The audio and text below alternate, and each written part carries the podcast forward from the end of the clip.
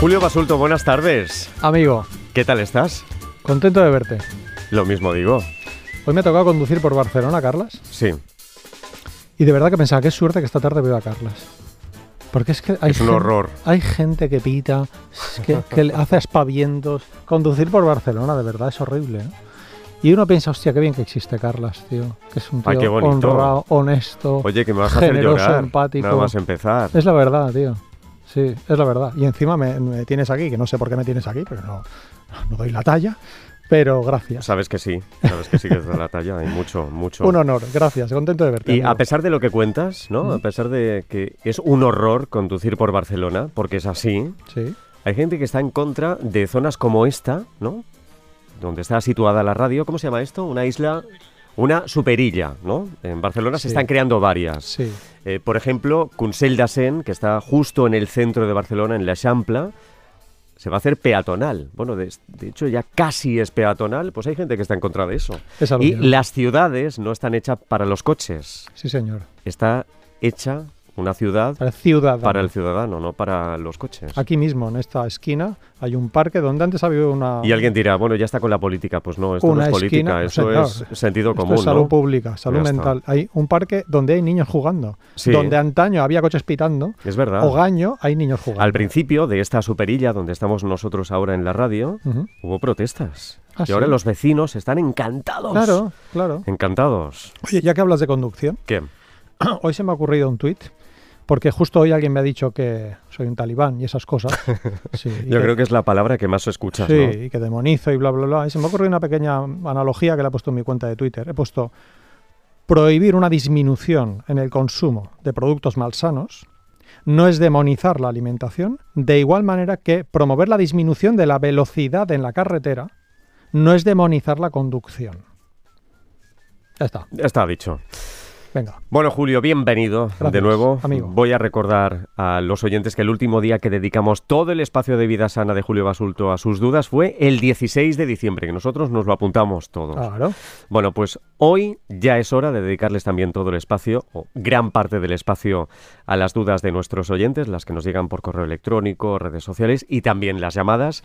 Así que recuerdo las líneas de nuevo, 900-630-630 y 900-137-137, 900-630-630 y 900-137-137. Y por cierto, también aprovecho para decir que se han- si se han perdido alguno de los espacios de Julio Basulto, los pueden recuperar en los podcasts de RTV Play Radio, en Spotify, en el canal de YouTube y también en el blog de Julio Basulto. Sí, Están señor. todos los espacios. Sí, señor. Hemos Y- hablado de muchas cosas desde, desde el, el, sí, es 16 lo que te de decir. diciembre. Desde el 16 de diciembre me he anotado de lo que hemos hablado y hemos hablado por si a alguien pues, le interesa ir y mirarlo. ¿no? Hemos hablado de- antes hemos hablado de muchas cosas, Sí, pero sí, desde ese día hasta hoy, para citar brevemente, hemos hablado de diabetes, de bebidas entre comillas energéticas, de sellos negros en alimentos. Por cierto, desde que hablamos tú y de, de bebidas energéticas, he Ujú. sabido que hay dos países europeos, Lituania y Letonia, donde está prohibido eh, que se venda bebidas energéticas a menores de edad. A ver si España toma ejemplo. ¿eh? Bueno, hemos hablado de fármacos para la obesidad con el doctor Paco Camarilles, hemos Sí. hablado de obesidad y de obesidad pues en los hospitales y cirugía bariátrica con la doctora Violeta Moice y hemos hablado de afrodisíacos y grasas con Miquel López Fue Iturriaga. maravilloso ese día. Ah, que sí. Maravilloso, sí. Ya está. Por cierto, hoy hazlo bien porque hay público en el estudio. Sí. Maravilla, Alejandro, Jocelyn y Carlos. Sí. Lo tienes que hacer bien. Encantadoras y encantadores. Gracias por estar aquí. Sí. Bueno, y empezamos como siempre con la patraña de la semana, que es esta que nos envió Daniel Prados, arroba Prados Ruiz. El superalimento recomendado para adelgazar y controlar la tensión. Lo publicó el pasado 10 de enero el diario As. En su, Cuéntanos. en su sección nutrición. Sí, que es un diario deportivo, claro. Eh, Sí, pero es que de verdad, ¿cómo puede alguien en una sección de nutrición decir que hay un superalimento para adelgazar y controlar la tensión? Virgen Santa. Bueno, toda que es el curry, que nos dice que tiene mucha cúrcuma en su composición. El curry, como sabéis, es una mezcla de especias, Sí. tiene bastante cúrcuma. Entonces nos dice que es un antibiótico natural. El que- curry bien, ¿no? Claro, tomate curry porque te apetece, está. porque está bueno, porque le da buen sabor a los alimentos, porque te ayuda a comer verdura, pero no, no pensando que es un antibiótico natural que descongestiona las vías aéreas, que, preven- que previene virus, que fortalece el sistema inmune, que actúa contra la tos, la congestión natal, la congestión nasal, perdón, la mucosidad, que es utilizado en las dietas adelgazantes, porque acelera el metabolismo, es falso, ¿vale? Y también actúa como un potente antioxidante y dice ayuda a la irritación del colon, previene las náuseas, el mal aliento, Dices, la, Madre caspa, mía. la caspa se les ha olvidado, ¿eh? Pero no, no, es una exageración. Bueno, total. Que todo eso es mentira y hay dos sitios donde se puede comprobar que es mentira. Uno es el National Center for Complementary and Integrative Health del Instituto de- de- del equivalente al Ministerio de Sanidad, pero en Estados Unidos, que dice que todo eso es uncertain, incierto. Incierto. ¿vale? Y luego hay otro dato también muy bonito en cancer.gov, ¿vale? El portal de referencia del cáncer en Estados Unidos, que nos dice que además de no ser útil, puede promover dolores abdominales, ¿vale? E incluso toxicidad gastrointestinal. ¡Qué maravilla! Claro, cuando te lo tomas en forma de pastilla. Una cosa es que tú te tomes un poco de cúrcuma en la paella. No sé, que seguro que un valenciano nos mata, ¿eh? por lo que acabo de decir, que me perdone. Pero otra cosa es tomarte pastillas de cúrcuma pensando que eso te va a curar una enfermedad. No. Patraña. Y ahora, esta semana, dos buenas noticias nutricionales. La primera viene acompañada de su correspondiente patraña también, pero bueno, vamos a ello. Y es que compartiste en tu cuenta de Twitter los resultados de un estudio que ha constatado claros beneficios para la salud atribuibles a los frutos secos. Pero Sí. a su vez, el portal MSN convirtió tu tweet en patraña. Cuéntanoslo. Bueno, pues lo que dice el estudio, que es un estudio publicado por Rajiv, Rajiv seguro que lo pronuncio fatal, R-A-J-I-V, Balakrishna, que también lo debe haber pronunciado fatal, B-A-L-A-K-R-I-S-H-N-A, ¿vale? Y sus colaboradores en la revista Advances in Nutrition, en noviembre de 2022, nos dice que, cuidado al dato, tomar 28 gramos diarios de frutos secos se asocia con menos riesgo de enfermedades cardiovasculares y de cáncer. Perfecto. Bueno, esto es lo que dice el estudio. ¿Qué es lo que dice? Que bueno, que cierta una ración estándar de frutos secos en el estudio se ha, se ha observado que se relaciona con menos mortalidad. Cuidado, no han dicho que cure, ¿eh? que se relaciona. Bien. Titular de MSN, A ver. citándome a mí, citando mi tweet.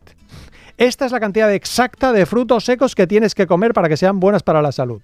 Entonces dicen 28 gramos. Según Julio Basulto, son 28 gramos. No, perdona, mira, en el estudio te dicen que subir 100 escaleras cada día es bueno para la salud. Imagínate, ¿no? Bien, no son 101 ni 99, son 100. No, perdona, o sea, han hecho una orientación, una media, y han visto que subir escaleras es bueno y han dado una cifra, pero eso no significa que esa sea la cifra que tienes que comer y que si no comes frutos secos vas a morir y que si comes más vaya a ser peligroso, que no es el caso. Entonces, bueno, pues sencillamente pues desmentir esta patraña, que no es que sean 28, es que es una cifra pues que han tomado como media, como ración estándar. Ya. Y otra buena, este titular, publicado en Europa Press, Salud regulará los alimentos en máquinas expendedoras, cafeterías y comedores de hospitales. Pues sí, por fin la Agencia Catalana de Salud Pública hace algo que todos estábamos esperando y es que no es muy normal que entres a un centro sanitario, a una escuela o a un hospital eh, y de repente te encuentras una máquina y repleta de No comida ningún basura. sentido. ¿no? En declaraciones, en- esto es un titular de Europa Press, ¿no? En unas declaraciones de la doctora Carmen Cabezas, la jefa de Salud Pública de Cataluña, Sí. pues nos dice que es muy incoherente, en sus palabras, que esto estuviera pasando, ¿no? Así que yo, desde luego, pues felicitarles, agradecerles. De hecho, me he encontrado aquí, en esta misma calle, a Gemma Salvador, una de las responsables de alimentación de la Generalitat de Cataluña, y me ha dicho que se vendrá algún día a contárnoslo, Bien. en breve. Así que, Estupendo, una bien. muy buena invitada. y nada, dos datos sobre esto, ¿vale? Nos dice que uno de los requisitos será, a partir del 20 de febrero tienen seis meses, me- seis meses para aplicarlo, ¿eh? Que será que el 75% de la oferta sea fruta, frutos secos, fruta desecada, es decir, alimentos claramente saludables. Tiene que haber agua del grifo siempre disponible, tiene que tener más visibilidad los alimentos saludables y ahora viene un dato que me encanta, que es no es necesario ni recomendable que exista un servicio proveedor de alimentos en los centros de atención primaria y en las escuelas. No es imprescindible, es decir, no va a morir ningún niño ni nadie si no hay una máquina expendedora, porque nuestro problema es que tomamos demasiada comida basura, no que nos falten alimentos. ¿no? Así que nada, felicitarles y agradecerles por este gran paso. Pues muchísimas gracias. Bueno, voy a recordar los teléfonos 900-630-630, 900-137-137, 900-630-630 y 900-137-137. Pero antes, la pregunta sana. Bueno, la semana pasada preguntábamos, ¿permite la Comisión Europea atribuir al colágeno ingerido alguna declaración de salud, Julio? No, No. no, y en, la, en el portal EU, ¿vale? Euro- European Union. Register of Health Claims, tecleas esto en Google y lo verás. Sí. No se puede atribuir al colágeno ingerido ninguna declaración de salud. Nada más. Pues David Arencón, que no indica desde dónde nos escribe, es el ganador de un ejemplar del libro Secretos de la Gente Sana, escrito por María José Mateo y Julio Basulto, lo publica de bolsillo. ¿Qué preguntamos esta semana? ¿Qué porcentaje de aguas del grifo no son aptas para el consumo humano en España? Esa es la pregunta. Y tienen la respuesta Ah, en un texto de Maldita Ciencia, un portal la más de referente, la más de recomendable, que se titula Agua embotellada o agua del grifo. ¿Qué dice la ciencia sobre cuándo es mejor cada una? ¿Qué porcentaje de aguas de grifo no son aptas para el consumo humano? Tienen más información en Maldita Ciencia, si quieren la respuesta. Bien. ¿Es ¿No? agua del grifo o agua del grifo? ¿Agua de grifo? ¿He No dicho sé. del grifo? Has dicho de grifo, yo he dicho del grifo. ¿Estás seguro? ¿Alguien lo sabe? Ya se ha ido José Castro. José Castro, ilumínanos, manifiéstate. Pero vamos, yo creo que las dos son correctas, ¿no? Si agua de dices. grifo, agua del grifo. Si tú lo dices. Bueno, no soy la fundeo, pero sí. Bueno, si quieren contestar, ¿qué porcentaje de aguas de grifo o del grifo no son aptas para el consumo humano? Las tardes arroba rtv.es, las tardes arroba rtv.es y en juego un ejemplar del libro Se me hace bola cuando no comen como queremos que coman, de Julio Basulto y publicado por De Bolsillo. Charlamos con ustedes. Participa en directo. Llama a los teléfonos 900-630-630 y 900-137-137. Las 6 y 34 minutos, las 5 y 34 en Canarias, empezamos con José María. Está en ruta. José María, buenas tardes. Hola, buenas tardes. ¿Por dónde está José María? En Sevilla. En Sí, Sevilla, muy bien. Pues aquí tiene a Julio Basulto, José María. Barcelona. Muy ¿Qué tal, bien. José María? Bueno, buenas tardes, Julio. Buenas tardes. Igualmente, Que gracias. Que sepas que tengo una foto tuya en mi mesita de noche. Todo- No. Todas las noches te rezo. Escucho tus plegarias. Estaría bien eso. Gracias. San, San Julio, San Julio. San Julio. Gracias. Tienes- Cuéntame. en mi familia, en mi familia tienes muchísimos admiradores. Ay, pues qué bien, gracias, me encanta. Porque como decía al principio, hoy me han insultado y no me ha sentado muy bien. Así que sí, Bueno. no soy de piedra, Es lo, gracias.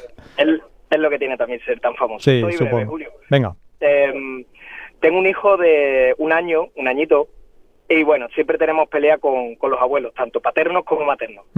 Eh, ¿Qué cantidad de sal, qué cantidad de azúcar? Eh, nosotros, mi mujer y yo, somos muy conscientes de, de que el azúcar, por supuesto, no, todavía, y la sal quizá eh, en pequeñas cantidades, hemos leído, pero no nos queda claro. buena pregunta. Dinos. Bueno, la sal conviene primero que sea yodada. Supongo que lo sabes, pero me toca insistir. En España, salvo que un endocrino en bata blanca te diga lo contrario, conviene que la sal sea yodada. Una pizca. Y con los niños, mm, mucha gente cree, yo también lo creía hace unos años, que había que, había que restringir su ingesta de sal, eh, del salero me refiero. ¿eh? Y no, no hace falta. Es decir, no es preocupante la ingesta de sal que toman los niños a partir de la sal que añadimos los padres en la cocción. Solo recordar que sea yodada. ¿Cuál es el problema con la sal? Que los niños toman demasiada sal pero no a partir de la que ponemos en el salero, sea en la mesa o sea en la cocción. Toman demasiada, demasiada sal a partir de alimentos procesados. Azúcar. Claro. Nos dicen las guías de referencia que es mejor que antes de los dos años los niños no tomen azúcar. Eh, no es, así como la sal, bueno, es un poco necesaria, tomamos demasiada, pero un poco de sodio es necesario para el cuerpo, ¿no? Y el yodo de la sal es buena, el azúcar no hace falta. ¿Eso significa que tengo que pelearme con los abuelos por este tema? Pues no lo sé. Pues no lo sé, porque los abuelos le dan una clase de amor que poca gente da a los bebés, ¿no? Y le dan un, no sé, una, un cariño, un afecto, una seguridad. Entonces, que discutir, yo me reservaría las discusiones con los abuelos, pues no sé, cuando le gritan a mi hijo, por ejemplo, ahí sí que discutiría. Pero por el azúcar depende. Didi, perdona. No, no, totalmente de acuerdo. De Sí. hecho, por eso lo perdonamos, porque se portan ¿A estupendamente. que sí? Pues ya está. Pues ya está. Sí, lo, lo que más influye en la salud infantil y en la nutrición infantil es el ejemplo de los padres cotidiano. Que de vez en cuando los abuelos no malcrían, pues mira, pues, pues que lo malcríen. José María, muchas gracias. Gracias, José María. Muchas gracias y enhorabuena por el programa. Muchas gracias, buenas tardes. Chao, chao. Correo electrónico. Beatriz Villar nos dice que tiene un hijo que juega baloncesto semiprofesional y ha adquirido una suplementación de creatina y proteína de suero. Te pregunta si lo crees necesario. Bueno, la proteína de suero, fíjate, sería una pregunta que podríamos hacer una de estas semanas. ¿Permite la Comisión Europea atribuir a la proteína de suero alguna declaración de salud? Y la respuesta es No. no. ¿Vale? Por lo tanto, esa es la respuesta. No está permitido, no pueden poner en la etiqueta. ¿Mejora? Mm, mm. No lo mejora. La creatina, sí. La creatina eh, tiene permitida en adultos, la declaración de salud mejora el rendimiento muscular en ejercicios aeróbicos de carga máxima, ¿vale? En determinadas dosis sin pasarse de la dosis. Lo que pasa es que su utilización tiene que estar restringida a competición pura y dura y en ejercicios en los que importa mucho la fuerza muscular o la carga explosiva que se dice, ¿no?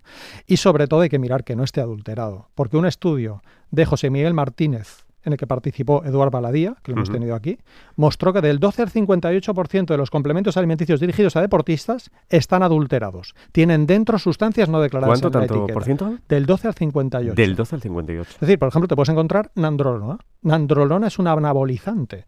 Claro que mejora el, la- el aumento de masa muscular, porque tiene un anabolizante que te puede dejar estéril, anorgásmico, impotente. Hombre, perdona, ¿no? Te puede dejar sin descendencia. Eh, tú tienes que saberlo esto, ¿no? Entonces, sobre todo, si por una de aquellas alguien compra creatina, que se asegure que tiene un sello de, por ejemplo, avalado por alguna agencia reguladora que indica que no tiene anabolizantes en su interior. Miguel Ángel, Madrid, buenas tardes.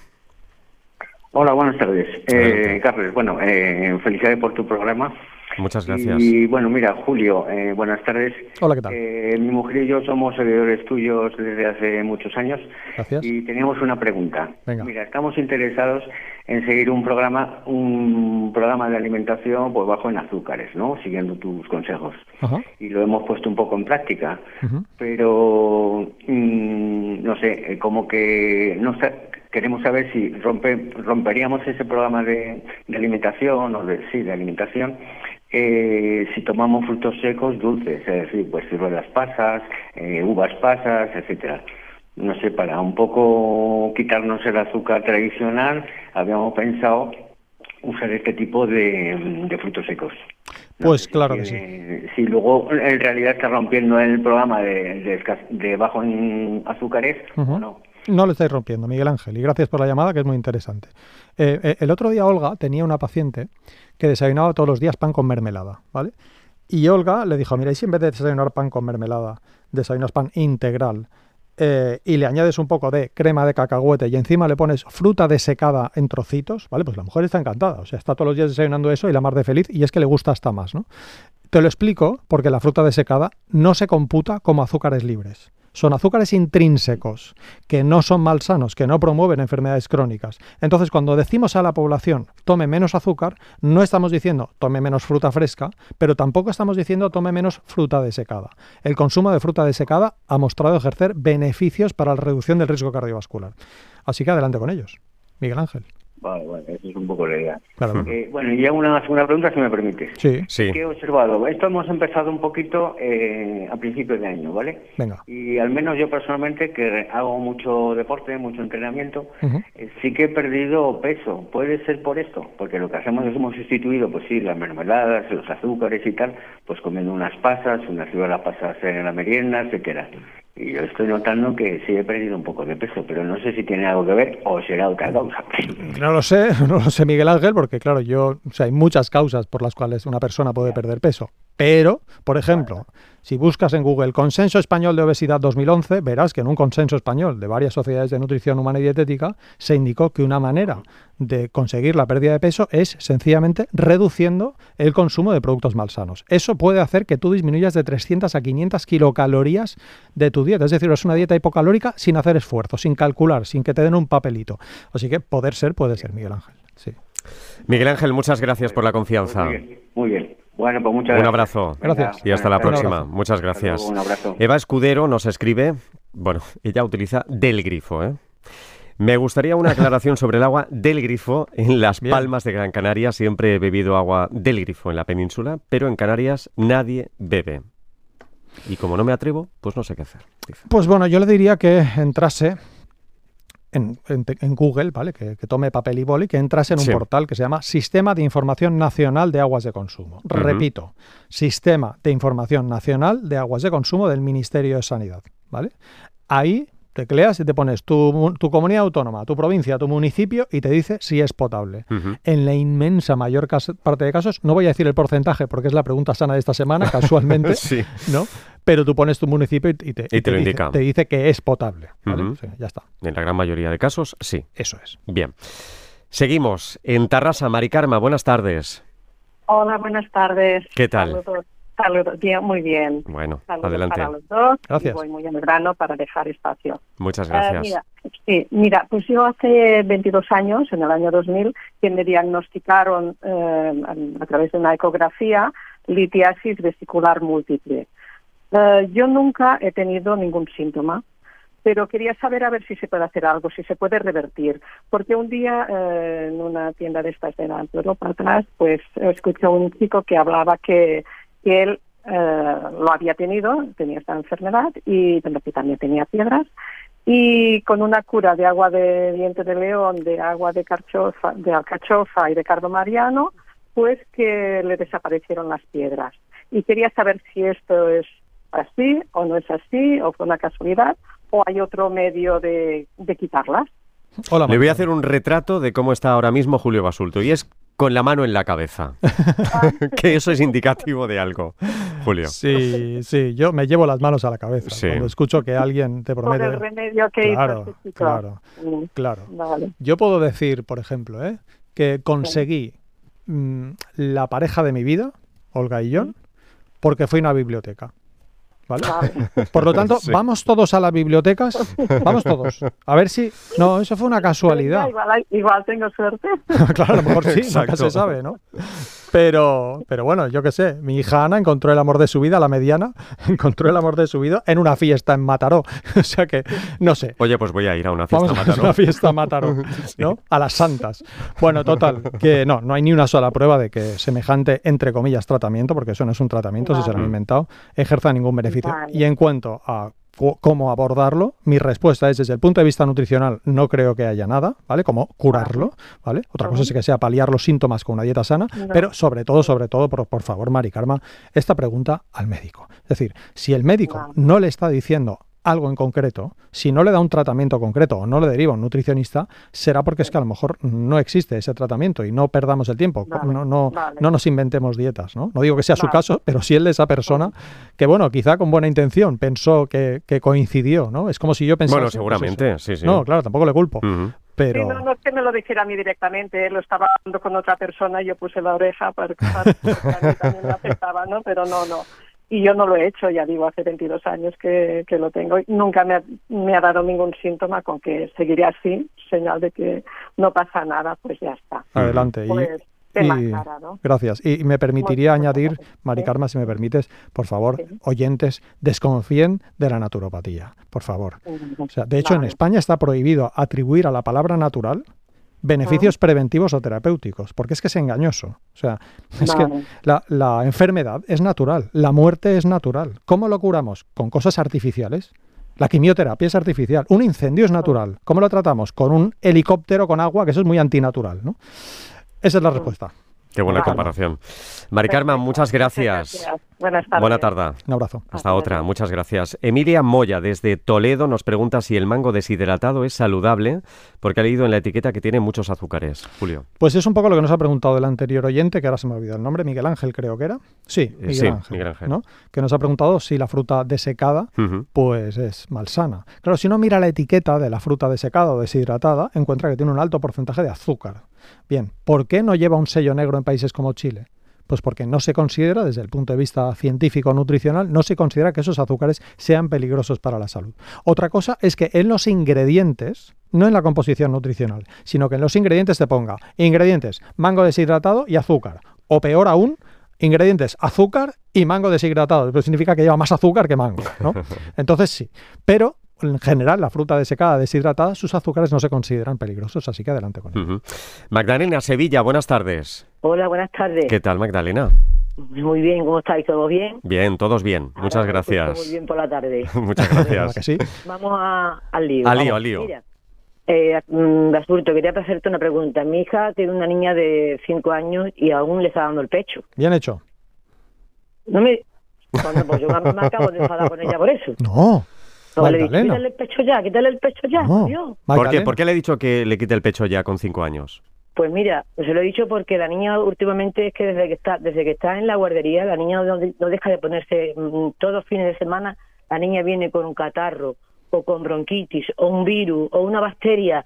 Entonces, mm, mm, es- estamos, eh, la madre está desesperada porque dice, bueno, que creo que ocurre en, en el colegio, que es que mi hija está siempre enferma. ¿Y a sus compañeros no les pasa? Digo, a los compañeros del cole. Claro, se contamina uno con otro. Pero no, a- ahora, por ejemplo, que está eh, lleva unos días que tiene vómito, solo vomita. Dice el médico que es lo que tiene es mucha balsa y, el- y yo digo, le he dicho a ella, digo, a lo mejor es el pecho que yo no sé si el pecho de la madre mm, lleva lactosa. Ujú. No, que no que no sé yo si eso, si el pecho de la mamá lleva lactosa. Lleva lactosa y es bueno que lleve lactosa, Magdalena. Sí, ¿no? Claro, es bueno que lleve lactosa, porque es que si no llevase lactosa, de mayor, el bebé no podría digerir la lactosa. Para que nosotros de mayores podamos digerir la lactosa, de pequeños tenemos que ingerir lactosa y la leche materna tiene lactosa y eso es bueno para el bebé. De hecho, es una fuente de carbohidratos saludables. Pero precisamente la lactancia materna transmite la inmunidad de la madre al bebé a través del pecho. Es decir, la inmunidad de la madre, que es mejor que la de un bebé, siempre, porque somos adultos y porque llevamos toda la vida luchando contra bacterias y virus y microorganismos, ¿no? Sí, sí, Esa inmunidad que yo he construido a lo largo de los años, se la transmito al bebé, esas inmunoglobulinas pasan por la leche materna y llegan al bebé. Entonces, lo que tenemos que pensar es que su nieta, si no estuviese tomando el pecho, tendría muchas más infecciones y más graves. La tasa de hospitalizaciones en bebés que no toman leche materna es mucho mayor. Y, y acabo con un dato que es muy bonito. ¿Sabe cómo me, Ah. Acta Pediátrica, una revista científica muy seria, en un artículo auspiciado por la Organización Mundi- Mundial de la Salud, constató lo siguiente.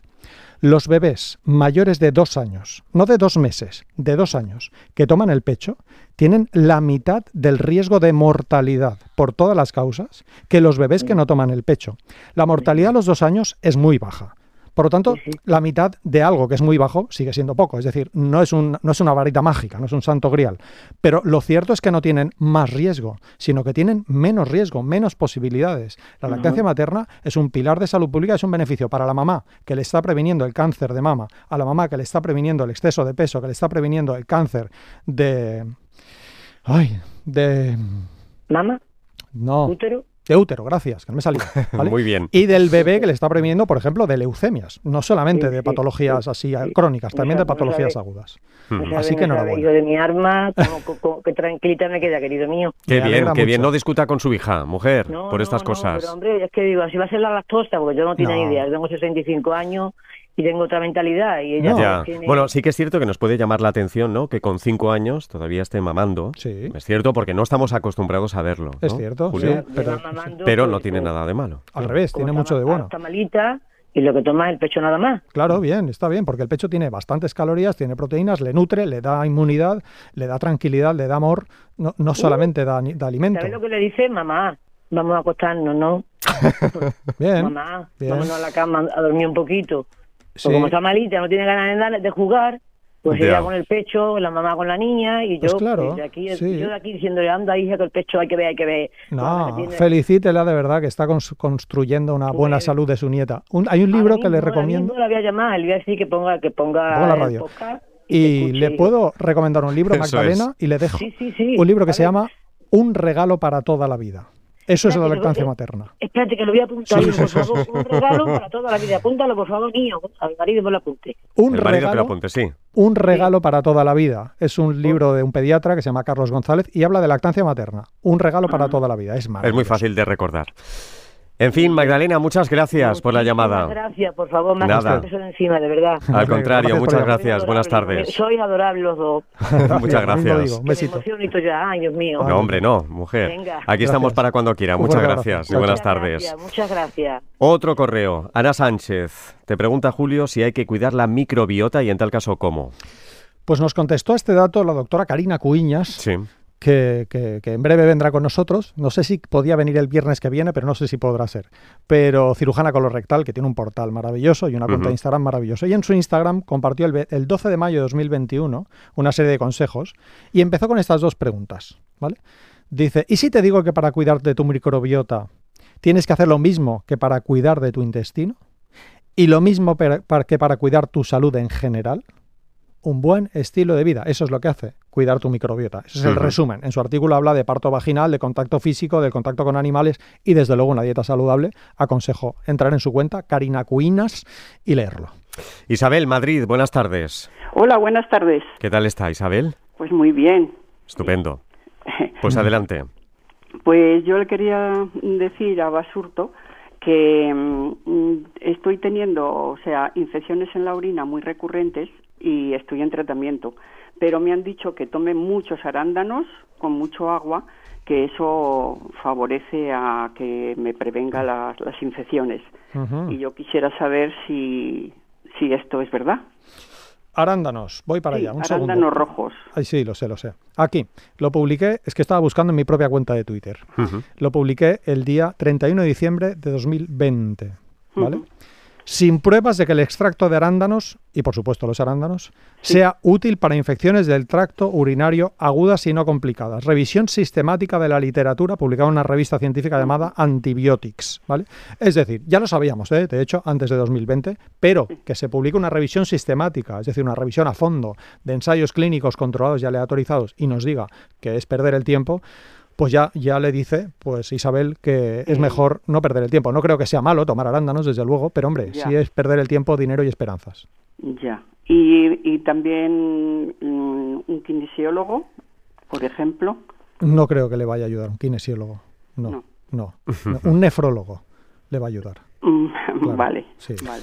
Sí. Pues. Isabel, Gracias, Isabel. Disculpe, gracias por la confianza. Un beso. Gracias y buenas tardes. que se mejore pronto.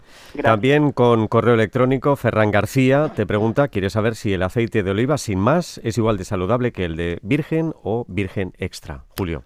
Buena pregunta. Mm, si tienes dinero, de verdad, está bien comprarse aceite de oliva virgen extra porque tiene más sabor, ¿verdad? Porque es verdad que tiene un poquito más de algunas vitaminas, ¿no? Como la vitamina E, algún antioxidante más. Betacarotenos, es cierto. Pero bueno, no es que nos falte vitamina E y tampoco es que nos haga mucha falta los betacarotenos. No es que sean malos, pero tampoco es que te falten, ¿no? Eh, lo que sí que me gustaría con el aceite de oliva es que nadie piense, si me compro aceite de oliva virgen extra, estoy ganando salud. No, perdona. Tú ganas salud cuando sigues un buen estilo de vida. Eso es lo que te hace ganar salud. Porque es que tomar aceite más caro no mejora tu salud. Y viceversa. Tampoco me gustaría que alguien pensara que por, por no tomar aceite de oliva virgen extra está perjudicando su salud. ¿no? Em, la última guía de la Generalitat de Cataluña, Pequeños cambios para comer mejor, ahí tiene tres columnas, lo hemos comentado muchas veces. Hay una columna en la que pone más, otra columna en la que pone cambia y otra columna en la que pone menos. Y en la columna de medio te dice, entre otras cosas, que cambies las grasas animales por aceite de oliva, ¿vale? Si puede ser virgen, pues bien, por sabor, por algún antioxidante más. Pero fíjate que no te ha puesto el aceite de oliva en el más. Te ha dicho en el cambia, en el sustituye. Lo digo porque si realmente mejorase la salud, como los frutos secos, que están en el más, pues estaría en la izquierda, estaría en el más, pero no está en la izquierda, está en el medio, ¿no? Esa es la respuesta. Bien. En Madrid, María, buenas tardes. Hola, buenas tardes. ¿Qué tal, María? Hola María. Muy bien, encantada Estupendo. de saludaros y muchísimas gracias a Julio por a- enseñarnos a comer mejor. gracias a ti por escucharnos y, y seguirnos, gracias. La- oye, mira, te quería preguntar, eh, por, te seguimos en redes toda la familia y tal, pero es que eh, el otro día escuché eh, eh, sobre el tema de los azúcares libres en, en la fruta, que bueno, siempre estoy dándole vueltas a lo mismo, porque sí, siempre lo he sabido que en los zumos no es correcto. Pero eh, yo tengo la costumbre, hace tiempo que, claro, he dejado de hacerla, eh, de por las mañanas para tomar incluso más fruta, lo que hago es, pues la meto en la batidora y bueno, pues yo qué sé, terminamos tomándonos casi medio kilo de fruta todos. Entonces, eh, por lo visto, eh, cuando la machacas o también la bates, eh, Ujú. también se liberan los azúcares libres. ¿Es cierto o no? Porque, claro, ahí tengo la duda, digo, si no tendría que tomarla entera mm, como toda la vida, claro. Eh, entonces, esa era mi pregunta, si realmente deja de ser azúcar intrínseca y se convierte en azúcar libre. ¿Tú qué opinas? Yo te respondo ahora mismo, María, pero tú, tu, tu, tu prejuicio, ¿qué te dice? ¿Qué te voy a A contestar? ver, me di- es, que lo que me dice no me gusta. Ya, ya lo sé, pues, pues ya te lo digo yo. Ya te lo digo yo. Sí, son azúcares libres. De verdad, claro, y qué rabia, porque es que es lo que más me gusta de todo el día, porque me lo machaco todo ahí juntito y que la, como la papilla. Que sí, disfrútalo. Mientras que no pienses, esto es lo mismo que comer fruta, de verdad, tómatelo, no pasa nada. Yo no siempre como saludablemente. Lo que pasa es que sé cuándo no como ¿No? saludablemente. Ya, claro, pero no puedes, porque es todos los días. Ya, pues ese es el tema. metiendo un montón de Ser consciente de ello y ya está. El otro día, Carlas, Olga y yo entramos en Granollers. eh, perdona, ¿eh, María? Pero es que esta Sí, sí. anécdota es divertida. Olga y yo entramos en Granollers Ujú. en un restaurante y dijimos, ¿nos podrían hacer un, un- ¿cómo se dice? Un chocolate a la taza eh, con bebida de soja, porque tomamos la bebida de soja. Y la camarera, el restaurante, que luego resultó ser la dueña, dijo, Olga Illón y Julio Basulto. Bienvenido. pues claro, ¿y qué? Sí, sin problema, con la cara bien alta. No lo tomamos Os voy a todos los hacer una días, foto ni toda la con el semana. chocolate. ¿no? De hecho, nos hicimos una foto y yo tomando el chocolate, ¿no? Muy Entonces, bien, pero somos conscientes de que no, de que eso no nos da salud, ¿no? Pero bueno, oye, ¿no? Un día que estamos solos, sin niños, ella y yo, ¿no? Que fuimos al cine, jolín, déjame disfrutar de vez en cuando un chocolate, ¿no? Pero no es algo habitual, ¿no? Exacto, exacto. Que por lo visto pasa lo mismo con los dátiles, porque añades dátiles a, al- a- pues, pues haces un bizcocho y al Sí. final si sacas el dátil, por lo visto pasa lo mismo. Bueno, de hecho, Y- sobre esto te sugiero, perdón que te breve. interrumpa, ¿eh? que te sugiero buscar en, en internet Beatriz Robles y dátiles. Encontrarás un artículo suyo maravilloso sobre esto. Estupendo. Sí, María, muchas gracias. Gracias. Buenas tardes. Y le pido brevedad a Federico, está en Fraga. Buenas tardes. Buenas tardes. ¿Qué tal ¿qué está? Eh, pues aquí trabajando un poquito. ¿De qué trabaja? Eh, chofer profesional, o sea, Chofer. camionero. Muy bien, muy bien. Bien. ¿Qué le quiere preguntar a Julio? Eh, es que yo he oído que no sé si es bueno calentar o hacer las cosas al microondas. Buena pregunta. La respuesta es sí. O sea, no es malo. ¿Ya? Sí, no es malo. No es malo hacer nada. O sea, bueno, claro, si, si socarrimas, si te metes dentro tú del microondas, entonces seguro que sí que es malo. Hombre, eso seguro, sí. Eso es verdad, ¿no? Si metes a tu gato también es malo para él. Pero no, no es malo cocinar los alimentos en microondas. Ya está, sin más. Esa es la respuesta. No, no es cancerígeno ni nada por el estilo. Si no, estaría prohibido y no está prohibido. Claro. Sí. ¿Por qué? ¿Por qué lo preguntas? ¿Cocina mucho al microondas? Sí. Eh, pues hombre, sí. Lo que pasa es que he oído decir que le quita energía a la comida o, No. O le quita nutrientes No. a, a la comida. No, no. Bueno, a ver, o sea, cualquier cocción disminuye un poco el porcentaje de ciertos nutrientes, pero por otra parte, la cocción también hace que sea más fácil digerir esos nutrientes, porque no somos rumiantes, no tenemos dos estómagos, ¿no? Entonces, bueno, una cosa que se compensa con la otra. Federico, muchas gracias. Vale, gracias a Que se le dé bien el trabajo. Muchas gracias y hasta otra. Un abrazo. Gracias. Muchas gracias. Bueno, Julio Basulto, hasta aquí. Acabas agotado, ¿eh? Y tú también. Eh, sí, agotado. acabo agotado. Bueno, yo llevo toda la semana aquí, delante Ya, de un ya. micrófono rojo. Yo no hago nada en toda la Radio semana. Nacional. claro, es verdad también. Muchas gracias, Julio.